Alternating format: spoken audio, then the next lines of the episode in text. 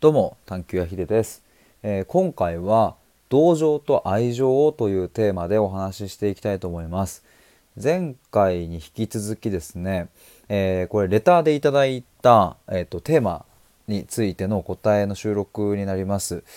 えっと、一つ目は本音と建前についてのご質問をいただいてそれをこの前収録を上げたんですが、えー今回2つ目同情と愛情というテーマで、えー、といただいたのでそこをお話ししていきたいと思います、えー改めましてこのチャンネルでは対話と考えることを大事にしている僕が日々疑問に思ったことや言葉の背景について深掘り探求していく配信をしていますえーということで早速本題なんですけれども、まあ、今回のレターをちょっとまず読みたいと思います。えーまず冒頭にですね気になる言葉いくつかあります。ぜひヒデさんの意見や思いを聞いてみたいですというふうにありましてでその2つ目に今回のテーマがありました。えー同情と愛情、えー同情という言葉に対してあまりポジティブなイメージがありませんでした。ただ同情には愛情も含まれるのではないかとも思うのです同情と愛情の境目も曖昧ですしそもそも同情と愛情は全くの別物なのかというのも疑問です。というふうに、えーいただきました。ありがとうございます、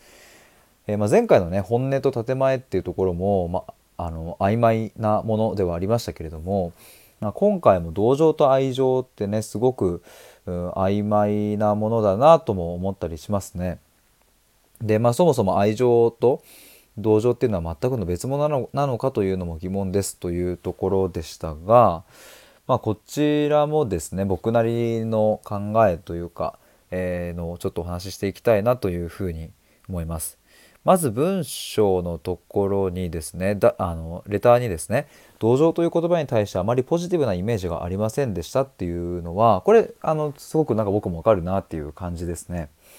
なんか同情するなら金をくれっていうね あの言葉もあの、まあ、ありますが僕、まあ、そんな世代ではないじゃないんですけど、まあ、知っていますしなんか同情ってねなんかこうニュアンス的には確かにその弱者に対して、まあ、どんな弱者かにもよりますけれどもね、まあ、いわゆる弱者に対してなんかこうあんま分かるよみたいな感じななんかそそういうニュアンスがやっぱね漂っているなっていうのはすごく分かるんですよね。だからなんかあ、そういう意味かどうかまでは書いてはいませんでしたが、まあ、おそらくその辺りでポジティブなイメージがあまりないんじゃないかなというふうにちょっと想像僕は想像しています。でもレターにもあるようにただ同情には愛情も含まれるのではないかというところですね。これはでも本当におっしゃる通りかなとも思いましてえっ、とまあ例えばそうだなまあ、うん、僕は子供がいませんがね親が子供を思う時ってうん、なんか同情する時も、うん、たくさんあると思うし、うん、まあ例えば僕はですね、まあ、過去、うん、なんか付き合った人とかをこう想像その時のことをね想像して思い返せばね、まあ、その彼女に対して同情することとかって、まあ、あったなと思うのでね、まあ、どういうシーンで何に対して同情するのかっていうねでその前提は何なのかっていうところをえーいろいろ考えていくと、まあ、実は愛情であるっていうのもあの普通に言えると思います。だからここ、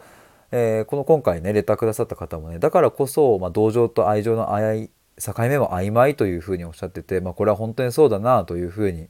えー思います。で最後にねそもそも同情と愛情は全く別物なのなのかというのも疑問ですっていうふうにおっしゃっていたんですけれども、まあ、ここに関して言うとですね、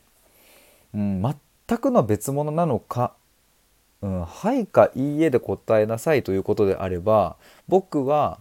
全くの別物ではないという答えになりますがただやっぱりうんとすごく、うんこの線引きというのも難しいところですよね。だから一見愛情かのように周りのね100人中100人が、えー、とどう見てもこれは愛情で、えー子供に接しているというふうに、見えていても実はその、まあ、親の内情としては愛情ではなくて、うんまあ、ある種のその、まあ、ネガティブっぽさを含む意味での同情だけかもしれないし、まあ、逆もしかりで、えっ、となんかそんな同情してないでさなんかそのそれこそ同情するなら金をくれっていう風に見えてしまう行動であっても実は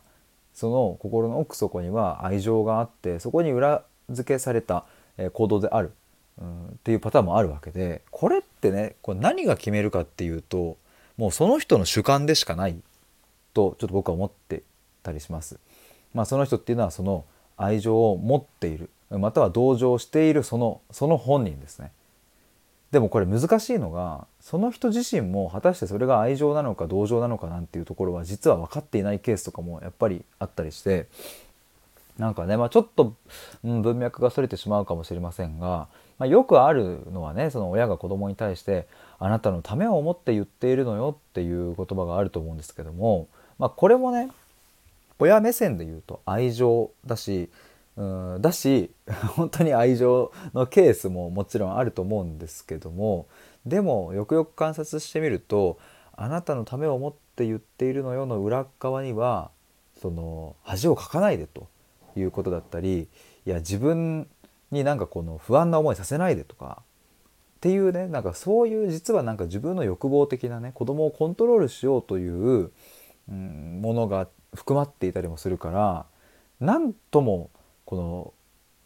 の、うん、線引きが難しい定義が難しいところだなというふうに思います。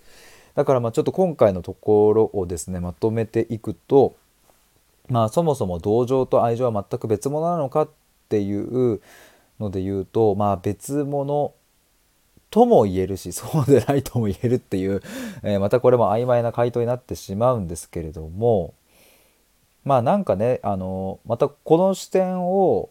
持たれているっていうことは、うん、おそらくその今回送ってくださったご自身が、うん、さっき言ったようにねなんかこう親子関係自分の親との関係性で何か悩んでいたりだとか、まあ、あとはあの自分の子さんとの関係性で悩んでいたりとかね、まあ、あの彼氏彼女との関係性で悩んでいたりとか、うん、そういう経験があるのかなとも想像をするんですけれどもね。なんかまああの、うん、僕もね今後生きていく中で、うん、果たしてそれがどっちの思いなのかみたいなところを、うん、で悩むことがあるかもなって今想像するんですけれども同情であろうと愛情であろうと、うん、その人の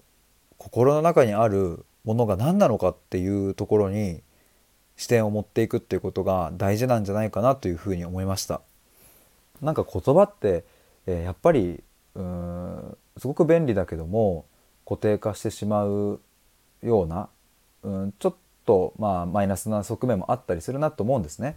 つまりそれは同情であるというふうに言ってしまえば、うん、仮に愛情が何パーセントか含まれていてもそこは見落とされちゃうわけだし逆にね愛情が1ミリも入っていないのにこれは愛情の行動なんですとかねこれは愛のある、うん、言葉なんですっていうふうなことで言ってしまうとそれはそういうふうになっちゃうわけで。だから同情なのか愛情なのかっていう観点というよりもむしろ、うん、同情か愛情かよく分かんないけれどもその言葉や行動が出てくる背景や思いは一体何なんだろうかっていうところに注目して、えーと、パートナーだったり親子関係だったりを見ていくことが、うん、結構大事だなっていうふうに僕は思ったりしております。まあ、なのでねまああのそんな単純な話ではないとは思いますがあのそういう、うん、人の裏側にある部分を見るっていう同情か愛情かではなくねそういうところを大事にしていくとなんかより違った視点が見えるかなというふうに、えー、思いました。えー、ということでですね今回は同情と愛情というテーマでお話しいたしました。えー、次回もですねまた今回いただいた方から3つ目の質問をいただいているのでそこの話をしたいと思います。先に言っちゃうと優しいという言葉についてどう思いますかっていうところですね。これは次回の収録でお話ししますので是非お楽しみにお待ちください。えーと、僕がですね今運営している探求アトリエというコミュニティではですねあのいろいろこういった答えのない問いをですねみんなで一緒に探求するっていうことを Slack 上でやったりしております。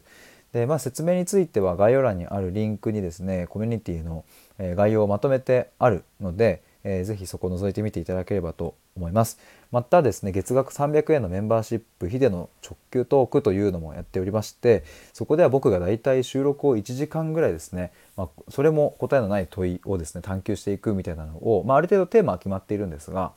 それを月2本収録出すのと、え月2回ライブをするっていうのをやっておりますので、ぜひそちらも、え覗いてみてください。概要欄にリンク貼っておきます。